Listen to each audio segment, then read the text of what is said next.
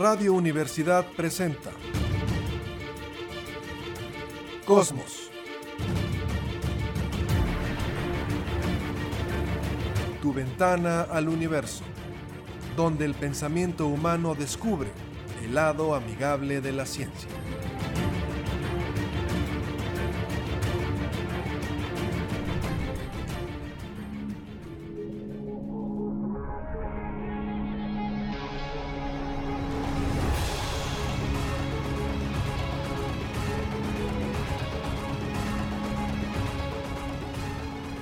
¿Qué tal? ¿Cómo está? Muy buenas tardes, bienvenidos a Cosmos, tu ventana al universo, por supuesto con muchísimo gusto en el 88.5 de frecuencia modulada en San Luis Potosí, Radio Universidad. Saludo esta tarde. Jessica Mena, ¿cómo estás? Hola, ¿qué tal? Bonita tarde para todos. Pues aquí una vez más hablando un poco de astronomía. Capitán Cristian González del Carpio, ¿cómo estás? Muy bien, muy bien. Saludos a todos y muchas cosas interesantes que platicar rápidamente. Rápidamente, qué bueno, muy bien Capi, perfecto. Y nos vamos con una nota que tiene preparada Jessica, pero para poder platicarla hay que recurrir al conocimiento acumulado. El Capi dice, el ser humano no es inteligente. Lo único que hace el ser humano es acumular conocimiento y ese conocimiento acumulado hacemos uso de él. Un estudiante de medicina, cuando está estudiando medicina, pues no empieza desde cero a investigar o a entender todo. Compra libros, maestros que están recordándole el conocimiento que ya previamente otras personas eh, obtuvieron. Al momento que usted estudia la mejor física y estudiamos las leyes de Newton, por ejemplo, pues estamos precisamente ya lo que alguien descubrió, nos estamos basando en eso, sin tener que empezar de cero. Entonces el Capi critica fuertemente a la raza humana, no quiere que se extinga como otras personas, pero critica fuertemente a la raza humana porque dice, eso no es inteligencia, eso nada más es acumular conocimiento. Entonces, haciendo uso de ese conocimiento acumulado, para poder entrar en la nota de Jesse, necesitamos hablar de dos tipos de estrellas. Hay muchos tipos de estrellas. Vamos a platicar hoy de dos y de ahí ya podremos pasar, por supuesto, a la nota de Jesse y podremos platicar de muchas cosas un poquito más adelante. Bueno, vamos a platicar de dos tipos de estrellas. Novas y supernovas. ¿Qué es una estrella nova? Bueno, como el nombre lo dice del latín, latín nova, novus, como usted prefiera, sería una estrella nueva. Nuestros antepasados observaban el cielo, ya existían los telescopios, pero seguían haciendo mucha observación a simple vista y de repente se daban cuenta que aparecía un nuevo objeto en el cielo con un brillo relativamente interesante y se pensaba, bueno, pues es una estrella nueva. Por ejemplo, Tycho Brahe descubre un nuevo objeto en la constelación de Casiopea, de repente aparece, empieza a brillar y él dice, bueno, pues esto que él lo observa por primera vez en noviembre de 1572, dice, es una estrella nueva. Y se quedó ese nombre, una estrella nova realmente es una estrella nueva, es como muchas de las definiciones que hay de astronomía que seguimos utilizando, pero que no son muy fieles a lo que sería el concepto. ¿Qué es una estrella nueva? Vamos a ponerlo así. Imagínese un sistema binario, dos estrellas. Nuestro Sol es una estrella solita, muy común, corriente, pero es una estrella solita. Hay muchas estrellas que se encuentran en pareja un sistema binario. Y en este sistema binario tenemos dos estrellas. Una es más viejita que la otra. La estrella que es más viejita que se está apagando empieza a robarle material, hidrógeno, a su compañera. Se empieza a chupar toda su gasolina. Entonces, cuando empieza a jalarle gasolina a la compañera, la estrella que se estaba apagando, pues de repente vuelve a prenderse un poquito más o vuelve a tener un poquito más de brillo. Esto puede durar semanas, a lo mejor meses, y ahí tendríamos una estrella nova. Imagínese usted si alguna vez ha hecho una fogata con sus amigos, está en la fogata, y normalmente cuando está la fogata alguien está tomando. Jessica no, pero la mayoría sí, están con la cerveza. Y un simpático no falta que le da un trago a la cerveza y después derrama un chorrito en la fogata. ¿Qué pasa? Pues el alcohol hace que de repente la fogata aumente un poco en brillo, en luminosidad, se prende un poquito más, se quema ese alcohol y luego vuelve otra vez a lo que estábamos, vuelve otra vez al nivel de fuego, de calor que teníamos. Más o menos es una estrella nova. Si usted también cuando hicieron carne asada y se estaba apagando ya la brasa, ya en la tarde, y tomó a lo mejor la botella de alcohol o con lo que prendieron el fuego y le echaba un chorro, se prendía momentáneamente la brasa y luego se volvió a apagar. Más o menos es una estrella nova, una estrella viejita que le roba gasolina a la compañera en un sistema binario, se prende un poquito y luego ya vuelve al brillo normal. Ahora, ¿qué sería una estrella supernova? Bueno, pues una supernova, ahí nos lo está diciendo la definición, estamos incrementando o se está volviendo algo más grande. Es una nova pero mucho más grande. Igual, tenemos dos estrellas, una que ya está viejita, le empieza a robar gasolina a la compañera, pero es tal la cantidad de gasolina que se vuela que la estrella explota. No es nada más, ay, se prendió tantito y se apagó, no. Chupó tal cantidad de hidrógeno que, ¡pum!, truena. Yo sé que los puristas van a decir, no es una explosión, porque lo que pasa es que las capas exteriores de la estrella se llenan de tanto material que colapsa, rebota en el núcleo y ese rebote es lo que vemos como una explosión. Para hacerlo mucho más simple y nos puedan entender todas las personas que nos están escuchando, igual, dos estrellas, una viejita, le entra tanta gasolina que esa estrella explota y ahí tendríamos una supernova. De hecho, lo que vio Tycho Brahe en 1572 fue eso, una supernova. Concretamente, lo que se conoce como una supernova 1A. Y era tan brillante que llegó a tener un brillo de menos 4. Capi, ¿qué objeto te acuerdas más o menos que pueda tener ese brillo menos 4? ¿Con quién rivalizaba en brillo esta supernova que vio Tycho Brahe en 1572? Con Venus en algún punto de, sus, de su órbita cuando está pues cerca a nosotros y mostrando su fase más ancha o prácticamente media Venus. Venus, el lucero de la mañana, de los objetos más brillantes, obviamente después del Sol, la Luna, lo que usted me diga, pero imagínese que de repente aparece un objeto que no estaba y de repente vemos que está rivalizando en brillo con Venus. Tycho Brahe dijo es una estrella nueva, una nova. No, lo que Tycho Brahe vio fue una supernova 1A, una estrella que explota de una manera descomunal, espectacular y que puede a veces, Jesse, una supernova, eclipsar o brillar un poquito más que una galaxia. Ojo, desde nuestra perspectiva. Sí, el brillo que generan estas explosiones de estrellas es tremendo.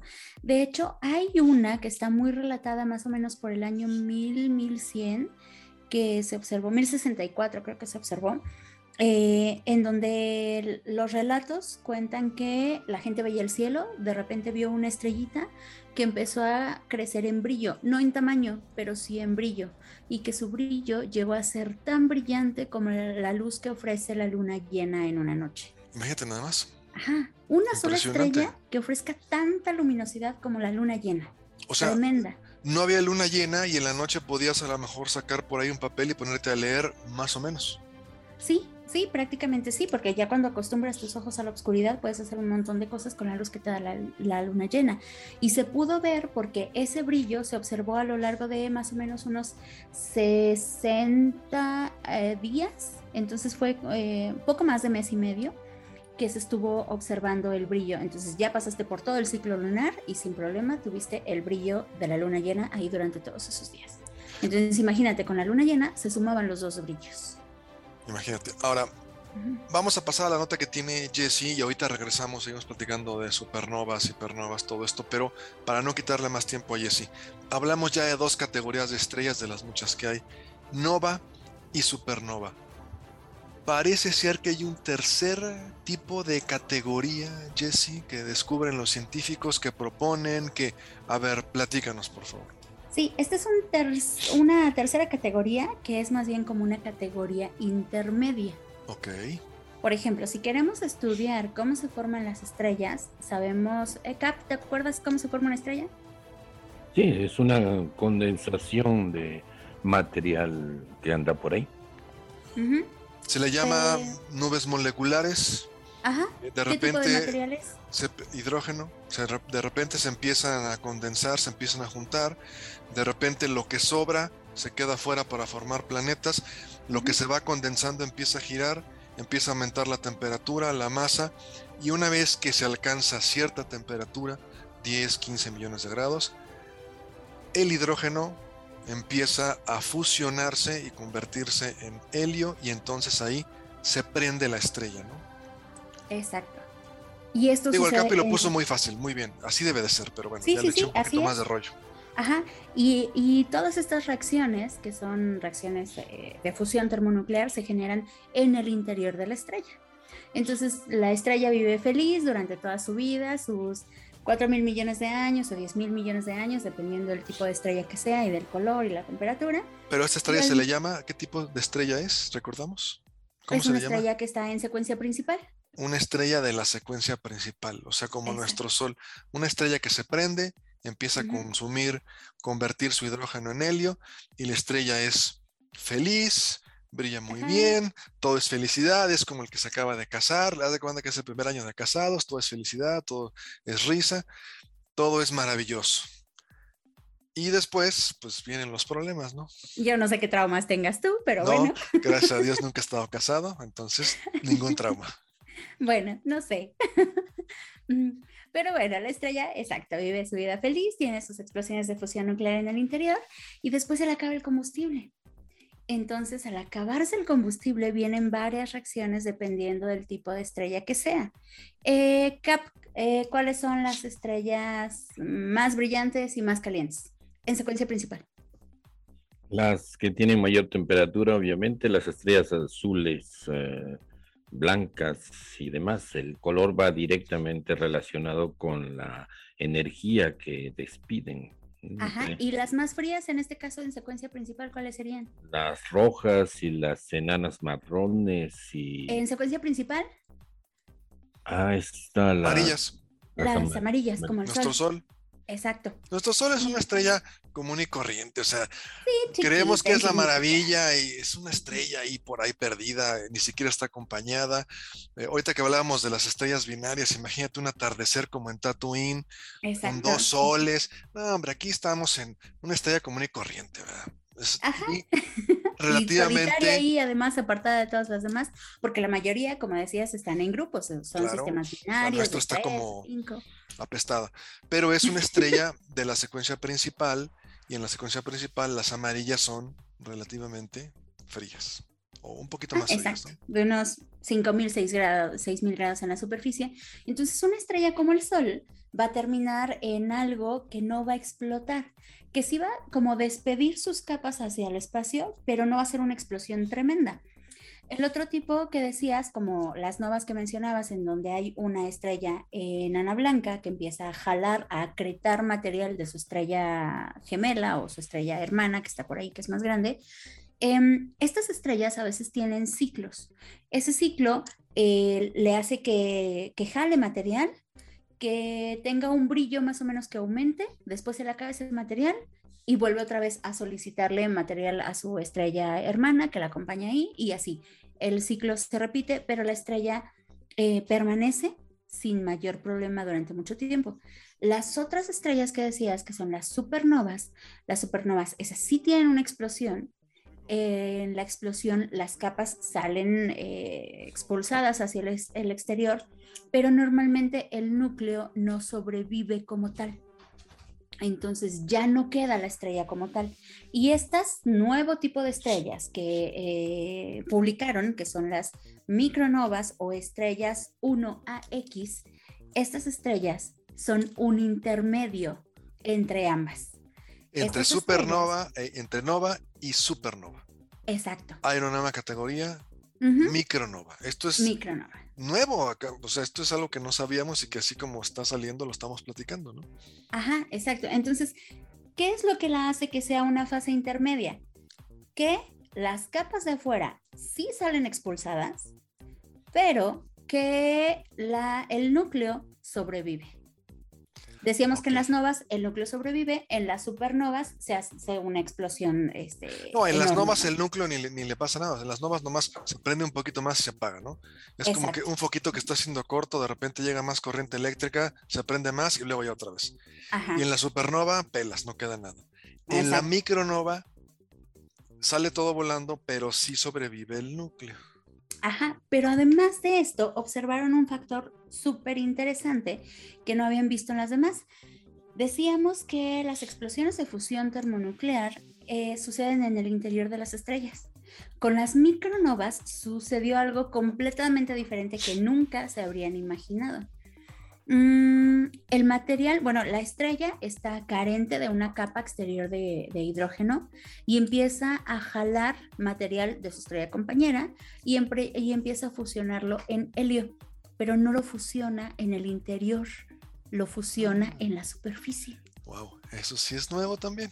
Ajá, y está completamente loco, porque en la superficie el material se lo lleva como a los extremos de sus polos magnéticos y ahí es en donde se genera, me imagino, que la presión, la temperatura para que este material se convierta. Entonces, eso es lo interesante y eso es lo novedoso que jamás nadie se lo hubiera imaginado. O sea que en las capas externas, normalmente lo que pasa es que dentro del núcleo de la estrella se cocinan los elementos químicos. Cuando explota la supernova, pues sale todo tan rápido que puede por ahí cocinar algunos elementos. Pero aquí estamos entendiendo que en las micronovas, en las capas externas, el hidrógeno se está convirtiendo en helio. O sea, es una reacción, no sé si llamarle termonuclear, pero el elemento se está cocinando afuera. Ajá. Ahora, para que el público nos entienda de por qué es tan sorpresivo, eh, ¿por qué siempre sucede en el interior? Por la temperatura y la presión. se convierte justo en el interior de la estrella. ¿Por qué? Por la temperatura y la presión, quiero pensar. Exacto. La presión del material que está presente en la estrella ejerce la atracción gravitacional para que en el núcleo, en el interior, haya una presión gigante, tremenda, con una temperatura también descomunal, y entonces ahí es donde se dan este tipo de reacciones. Entonces, jamás nadie se hubiera imaginado que esas reacciones se pudieran dar en las capas externas. Wow.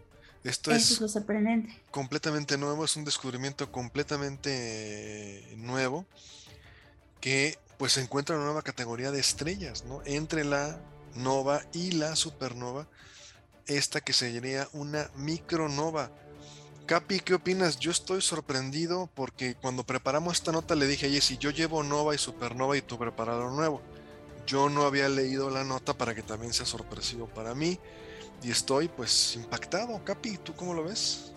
Sí, eso de esa nueva génesis de, núcleos pesados, bueno, de, de hidrógeno a helio es muy interesante porque como comentaban, es cierto, se requiere gran presión. pero gran presión es decir, millones y millones de veces más que la presión que nosotros podríamos imaginar en el fondo del mar o en el centro de la Tierra. Al extremo que los protones se funden, se, juntan, ¿no? Se juntan y forman otros elementos. Eh, hay que observar que todo este proceso es parte de la dinámica del universo que constantemente se están produciendo fusiones termonucleares, es decir, se juntan protones, por llamarlo así muy fácilmente. Es todo un tipo de reacciones, pero al final terminan protones juntos y sabemos que este número atómico, pues es lo que hacen los diferentes eh, mm, elementos. los elementos de todos los metales, sustancias eh, que conocemos son eh, diferentes solamente en el número de protones y neutrones. Pero un protón eh, de, carbono es igualito a uno de oro y igualito a uno de hidrógeno. Y este, este proceso de condensación a grandes presiones y temperaturas forman nuevos materiales y después explotan o eyectan sus capas superiores. Todo esto es una dinámica que nuestro Sol ha sufrido y se hacen generaciones de estrellas. Es decir, al principio hubieron novas, supernovas y eh, este material se volvió a juntar por la gravedad omnipresente y nuestros soles de tercera o cuarta generación.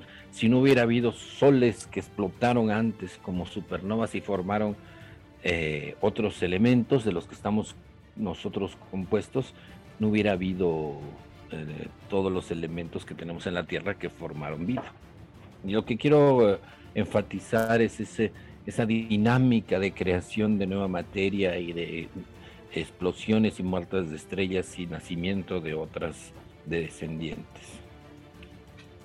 Al final entonces se encuentra esta nueva categoría de estrella y sí, para mí lo más sorprendente es que estos elementos químicos que normalmente se cocinan en el núcleo de la estrella, en este caso, aunque sea hidrógeno helio, ¿eh? aunque sea algo muy básico, esto es este elemento químico se está cocinando en el exterior. Esto es algo que, bueno, por lo menos yo nunca había escuchado, nunca lo había visto y para mí es sorprendente. Y Jesse, ¿nos abría la puerta para qué? Encontrar este nuevo tipo de estrellas, las famosas micronovas, ¿nos abría la puerta para qué? Para otro tipo, pues no quiero decir de vida en otros lados, pero ¿para qué? A ver, ¿tú cómo lo ves? Pues estoy, estoy sorprendido. Sí, sí, realmente es sorprendente. Es algo, o sea, cambia por completo la estructura de lo que conocíamos, de cómo se forma la materia, de cómo trabajan las estrellas, de cómo trabaja el universo en general. Eh, todas las bases que tenemos de lo que conocemos, de, de cómo incluso se transforma la materia, cambian porque habría que ver qué cantidad de presión y de temperatura se puede generar en, esos puntos localizados de las estrellas. Digamos, si es la misma presión, si es la misma temperatura que se puede llegar a originar en el núcleo de las estrellas, pues bueno, dices, a lo mejor no pasa mucho. Sería el trabajo que está haciendo una estrella chiquitita, insignificante como el Sol. Pero si se requieren de condiciones completamente diferentes, ahí es en donde hay que seguir estudiando y hay que seguir, eh, pues, haciendo como la labor de, los mm, aceleradores de partículas, de ver cómo se puede transformar, transformar la materia. Ok, bueno, pues entonces ahí está, ahí este nuevo tipo de estrellas, las micronovas. Capi, eh, un comentario y nos vamos a la pausa. Sí, otra vez, cuando más investiga, se encuentran nuevas cosas. En este asunto de las eh, micronovas, lo interesante sería eh, decir cuál es el catalizador, qué, eh, qué circunstancia hace que además de gran presión y temperatura haya otra, otro tipo de reacción que, que cree nueva materia. Qué interesante esto. Pues obviamente va a haber algo, no, no es mágico y que el universo siempre termina dándonos sorpresas y es mucho más complejo cada vez que lo estudiamos. Y bueno, me voy a la pausa con esto, algo que no pudimos comentar en el programa pasado, pero que sí lo comentamos en las reuniones que tenemos, en las tertulias que tenemos ahí, eh, fuera del aire. Y yo lo decía, espero que estén de acuerdo, el universo no desperdicia nada, todo se recicla todos los protones, neutrones, electrones, toda la materia que hay y lo que a lo mejor no alcanzamos todavía a entender muy bien, materia oscura, energía oscura, lo que usted quiera, todo se aprovecha, todo se recicla, todo lo que está dentro del universo siempre encuentra un nuevo uso. Nada se desperdicia, todo se está reciclando constantemente. Una estrella de primera generación explota o se expande y da lugar a una estrella de segunda, de tercera, esa materia está en nuestros cuerpos que se generó en la estrella generando eh, vida, el carbono, hidrógeno, oxígeno, nitrógeno. Un animal cuando muere esos mismos protones los absorbe la tierra, se genera otra cosa, o sea, aquí nada se desperdicia, ¿no? Y nos vamos con esto a la pausa. Estamos en Cosmos, tu ventana al universo. Una pausa muy breve y volvemos.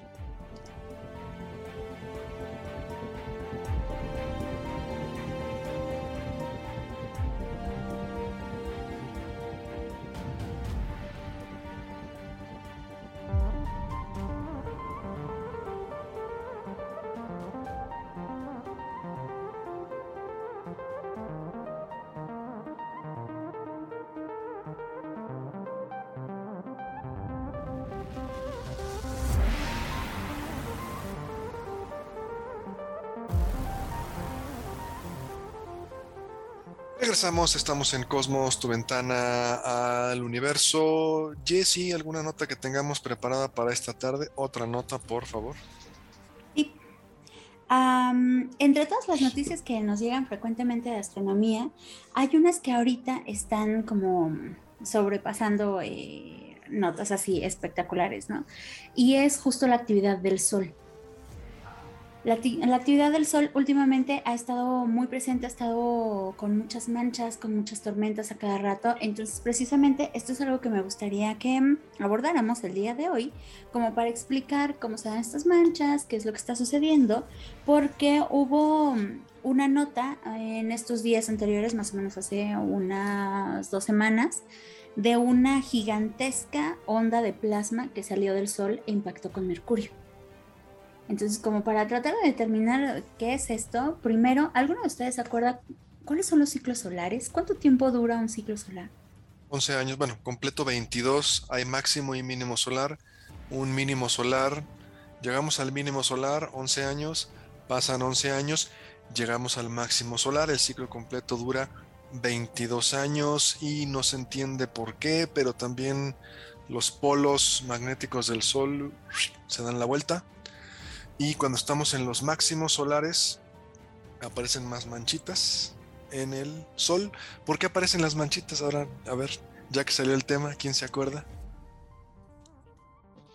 Porque son áreas eh, de menor temperatura relativa y son los centros de eh, magnéticos, eh, donde de ahí se eyecta material y va a caer a otro centro magnético, a otra manchita.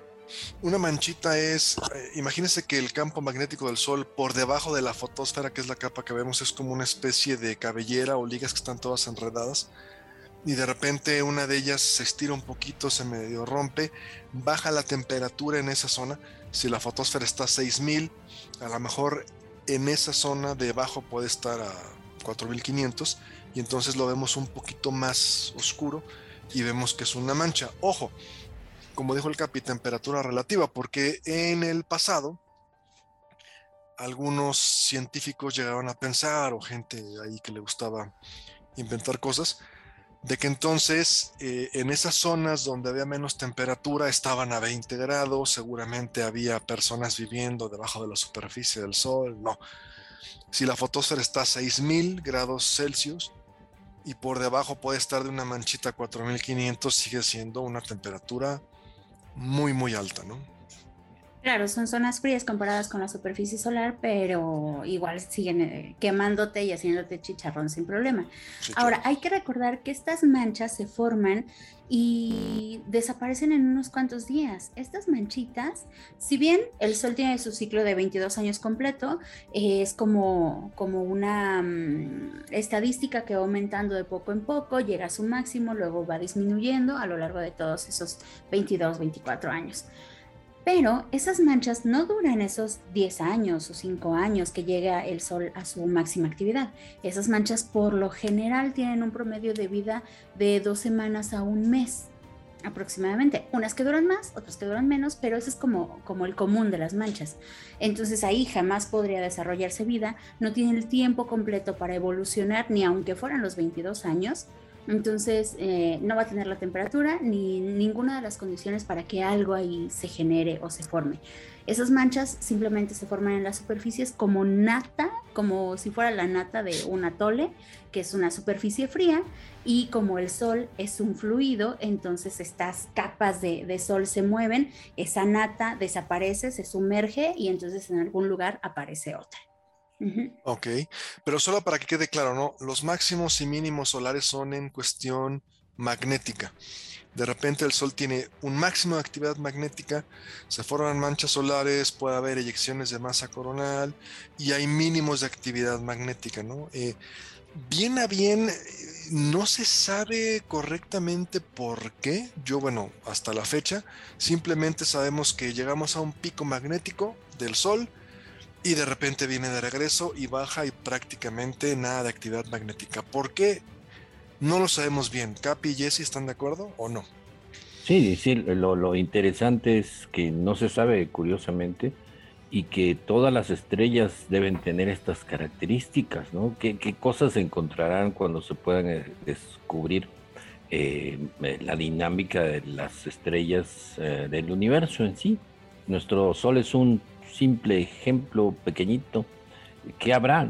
A lo mejor manchas de, diferentes temperaturas, a lo mejor manchas muy grandes. Y recordemos que el Sol es un fluido. Entonces el giro del, Sol sobre sí mismo, su rotación, pues no, es, no rota lo mismo cerca de los polos que en el Ecuador. ¿Cómo se le llama esa rotación? ¿Se acuerdan? Rotación diferencial. Exactamente. Bueno, pues la física, pues todo lo sabe, pues no hay chance, Pero bueno. A ver, Jessy, seguimos. Bueno, entonces ya entrando en vigor en esta nota, pues em, la nota dice que el martes 12 de abril hubo una eyección de masa coronal tan grande eh, que estaba en el lado del Sol en el que estaba dirigido hacia Mercurio y fue enorme. Alcanzó, bueno, Sabemos que cuando se dan esta clase de rupturas y cuando sale material del Sol, sale radiación de todo tipo. Ojo, ¿qué es la radiación? ¿Alguien de ustedes quiere contestar? ¿Radiación electromagnética o qué tipo de radiación? Ajá, Fotones que viajan a 300.000 kilómetros por segundo. Exacto.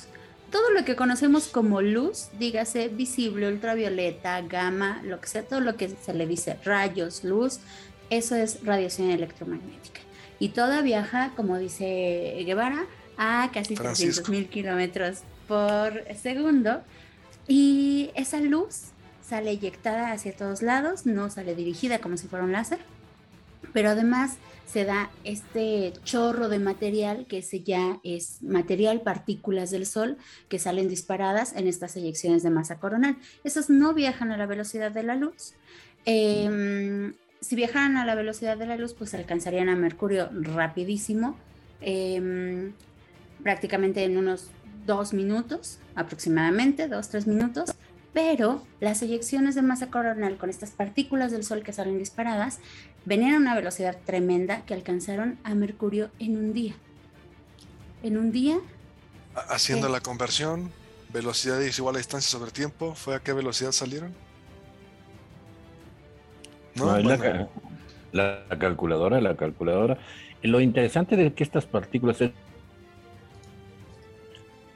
el, y el viento solar es, eh, esas partículas son iones, eh, partículas ionizadas, es decir, eh, átomos que les faltan electrones, les sobran neutrones. Bueno, haga de cuenta que es un átomo totalmente traqueteado por las altas temperaturas del Sol pero al fin y al cabo, cuando esos, esas partículas agarran a, pueden eh, llegar a los planetas, pues los barren con, esa lluvia de viento solar que es muy peligrosa.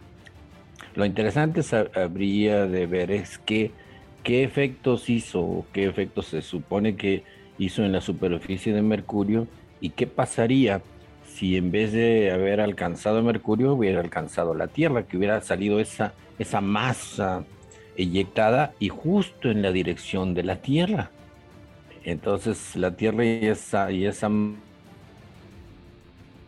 Ahí se cortó la masa se hubieran encontrado, sería interesante eh, platicar. Velocidad es igual a distancia sobre tiempo. La distancia del Sol a Mercurio son 58 millones de kilómetros. Si tardó 24 horas, pues ahorita la, la física nos va a hacer la fórmula y vemos a qué distancia salió. No, bueno, yo lo puedo hacer, pero a ver, lo hacemos en vivo si quieren. 58 millones de kilómetros para pasarlo a metros, lo tengo que agregar cuántos ceros. 58 Por- millones de kilómetros es 58 Tres seguido de ceros 6 de, de ceros. kilómetros a metros, tres ceros. 3 ceros. Ujú. de Muy bien. Y mil. luego lo dividimos entre 24 horas, pero no lo 24 vamos a horas. poner en horas. 24 horas. Y eso nos son- daría la velocidad por hora. Pero no. Ah, sí, ¿verdad? Porque la queremos sacar en Sí, porque vamos a sacar por hora, velocidad por hora. kilómetros por Y hora. después, Entonces, eh, po- perdón. y después sacarlo y después sacarlo por ¿A minutos y a por segundos? No, pero está bien kilómetros por hora. compararlo. 58 kilómetros por hora entre 24, pues salió a la friolera de ay caray. Aquí no tengo este, pero algo así. Mire, lo voy a apuntar. Lo estamos haciendo aquí en vivo con mucho gusto. 4, 1, 6. Puro 6, ¿eh? Mi número favorito. 6, 6, 6, 6. Y aquí ponemos una coma, aquí ponemos otra coma. Pues, híjole, a, a menos que yo lo haya sacado mal, pero tengo un 2, después 416, 666, 666, 2416. Estaremos hablando de 2 millones de kilómetros por hora. ¿sí? No, pero lo pasaste a metros, ¿no? Estamos en metros, tienes razón. Tengo que quitarle entonces en kilómetros. Tres Entre- ceros. Sí, quitámosle tres ceros. Bueno, pues sería más o menos algo así como. eh, sí, dos millones de kilómetros por hora. Bueno, yo ya lo hice, a ver si alguien se anima a hacerlo después. sí, ya sí, no, sí, sí, sí, sí, es, es Tiene congruente. sentido. Sí, Tiene sentido. son 58 millones de kilómetros en 24 horas, sí, aproximadamente. O sea, Sí, dos millones de kilómetros por hora. Capi, ¿tu avión a cuánto viaja? No, jamás.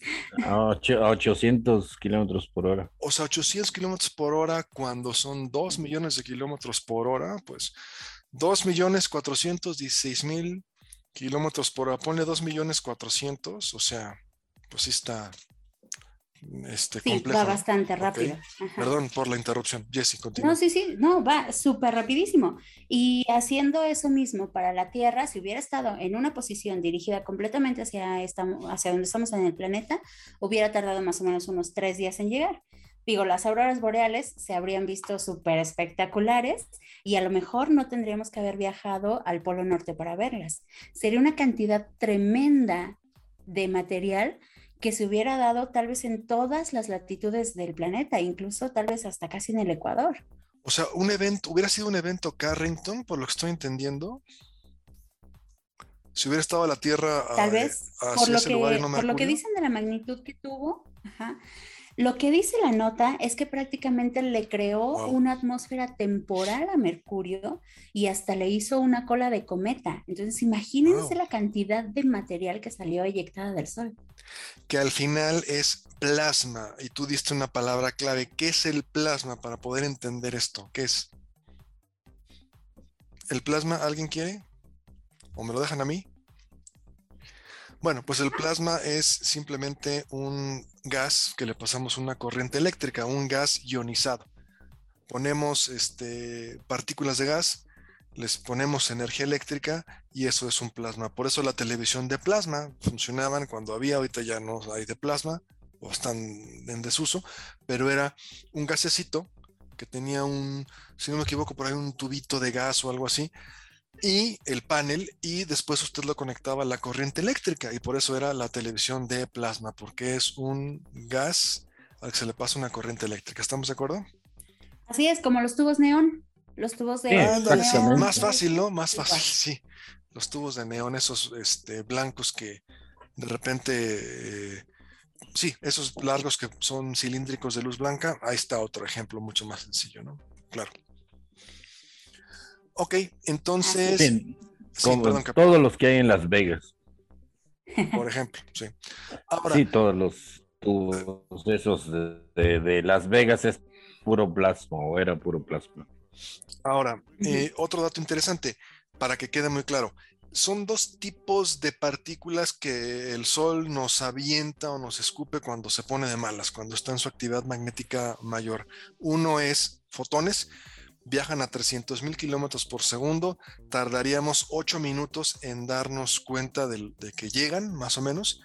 Y la otra es la eyección de masa coronal, que después del destello solar, el destello solar, imagínense que alguien desde adentro está echando una foto como con un flash, ¿no? Bueno, eso es luz, simplemente, pero esa luz puede arrastrar parte de la atmósfera del Sol, que son estas partículas cargadas, y cuando llegan esas partículas cargadas a la Tierra, se pueden producir auroras boreales y si viene muy fuerte esta descarga de partículas, pues puede echar a perder equipo electrónico en las partes más al norte o al sur de la Tierra. ¿Estamos de acuerdo o algún comentario?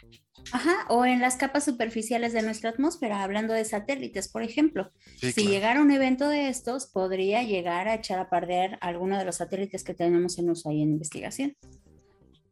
Ahora, otra, otra pregunta. El destello solar, el flashazo que a veces vemos que sale del Sol, llega en ocho minutos a la Tierra. ¿Genera o puede generar algún riesgo para la Tierra o no pasa nada?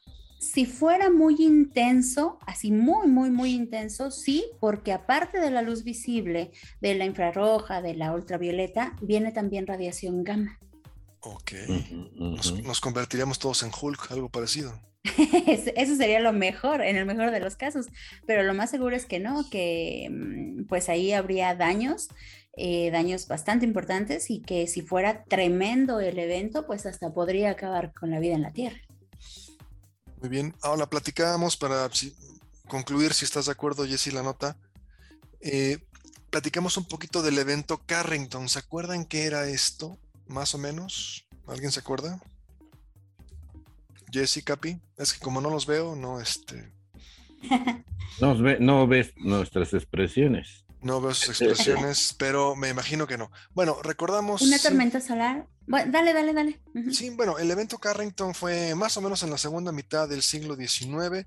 El sol estaba muy enojado, nos aventó un chorro de partículas cargadas, interactuaron en la atmósfera del sol, pero la diferencia es que cuántos equipos electrónicos había en la segunda mitad del siglo XIX.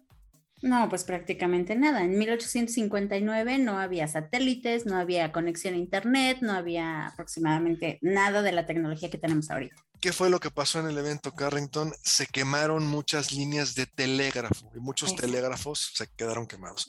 Pero usted sabe que para ver auroras boreales hay que irse al norte, ¿no? Hay gente que hace viajes a Alaska, hace viajes a Suecia, Finlandia, no sé, y esperar que pueda haber una eyección de masa coronal, pero fue tal la cantidad de partículas que llegaron que se reportó que hasta en latitudes como la de México, de hecho hay una crónica por ahí eh, que alguna vez leí de gente en el estado de Guanajuato, en el que pudieron ver auroras boreales, algo que solamente se ve muy al norte o muy al sur, vamos a pensar en Alaska, lo que usted quiera, imagínese de repente, segunda mitad del siglo XIX, en México, en la parte centro-norte, vamos a pensar un poquito más al norte, y de repente ver estos espectáculos, pues claro que hubo mucho miedo, ¿no? Y simplemente fue que el Sol nos lanzó una gran cantidad de partículas cargadas.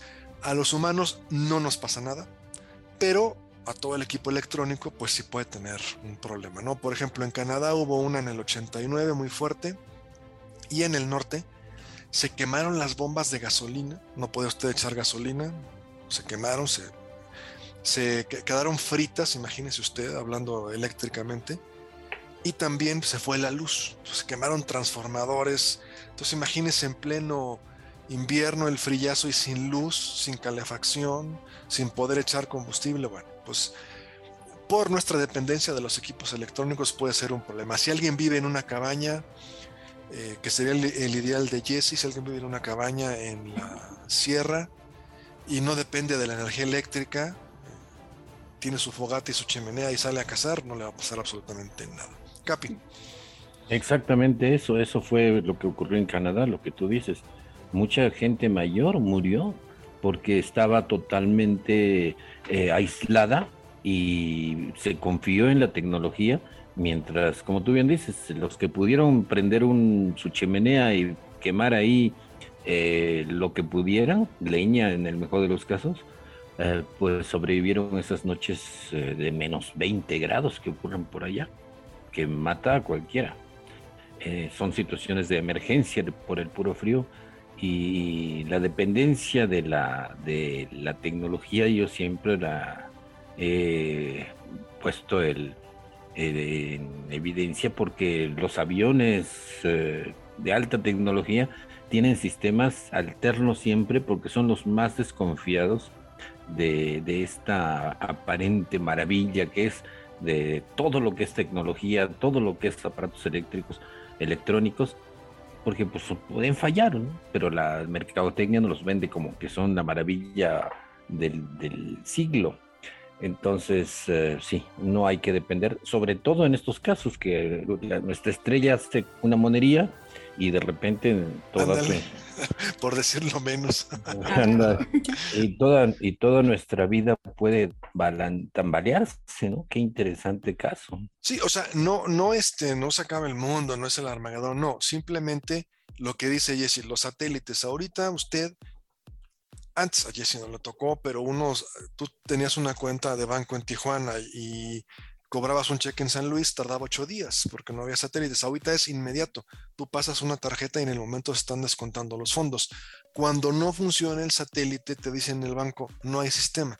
Si los satélites quedan completamente fritos por una eyección de masa coronal, por ejemplo, no había bancos, no había transferencias, no había tarjetas de crédito. Estamos hablando sobre todo en latitudes eh, septentrionales. No habría gasolina, no habría energía eléctrica. No habría clases. El celular, a lo mejor, este, si usted andaba por ahí cerquita, igual queda frito, no le sirve para nada. Entonces, sí, aquí el problema es nuestra dependencia tecnológica. Si alguien no depende del celular o del internet o del satélite o de la llamada telefónica local, pues no, pasa nada, ¿no? No tendría problema. Y es por eso que se tienen que hacer planes de contingencia para estar preparados en esta clase de situaciones. Imagínate que se va la corriente eléctrica y entonces, eh, ¿qué pasaría con los hospitales, por ejemplo? Tienen planta, pero si no pueden echarle gasolina a la planta, pues es lo mismo, se acaba la luz, se acaba la energía. Claro. De hecho, el presidente Obama, ya en el último año o penúltimo año de su gobierno, pidió un plan para eso pidió un plan para, en caso de que el sol hiciera una monería, diciendo, emulando las palabras del Capi, ¿cómo le hacemos para poder tecnológicamente sobrevivir unos días sin esa tecnología, Capi? O sea, para poder estar sin celular, sin internet, o sea, ¿cómo le podríamos hacer? Porque todos dependemos de eso, ¿no? Sí, es cierto. En el caso de, eh, más frecuente, para que echarle la culpa a un evento astronómico.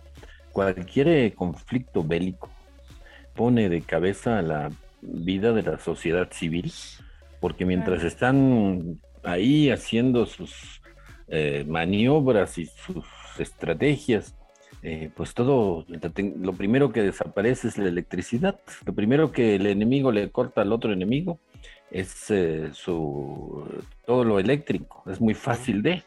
Y entonces a la población civil la deja pues, en el, así, ¿no? Tiene que migrar, eh, escapar, porque eh, hemos, nos hemos acostumbrado demasiado, demasiado a la, eh, tenemos una dependencia tecnológica total. Sí, eso lo vimos hace un mes.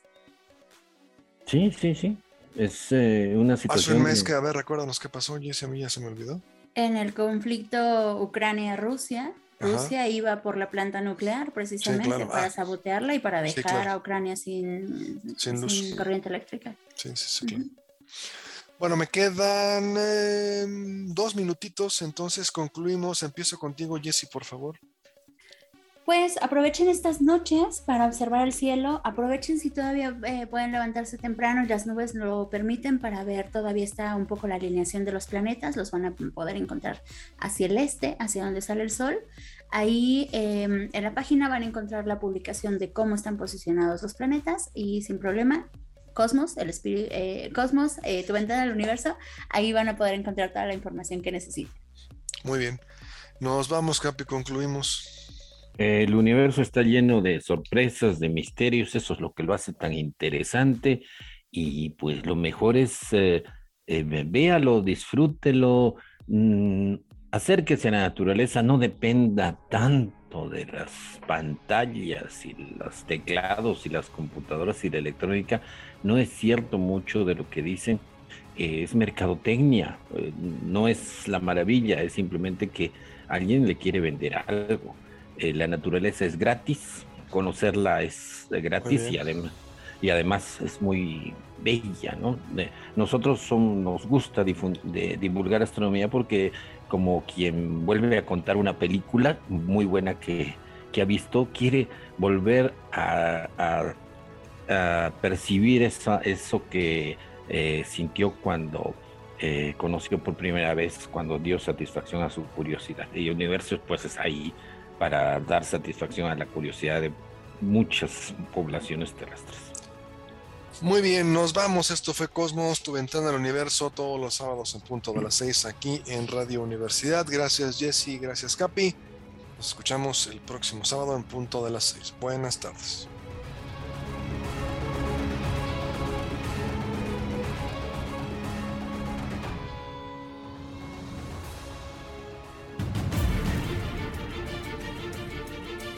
Radio Universidad presentó Cosmos. Tu ventana al universo, donde el intelecto humano descubre el lado amigable de la ciencia.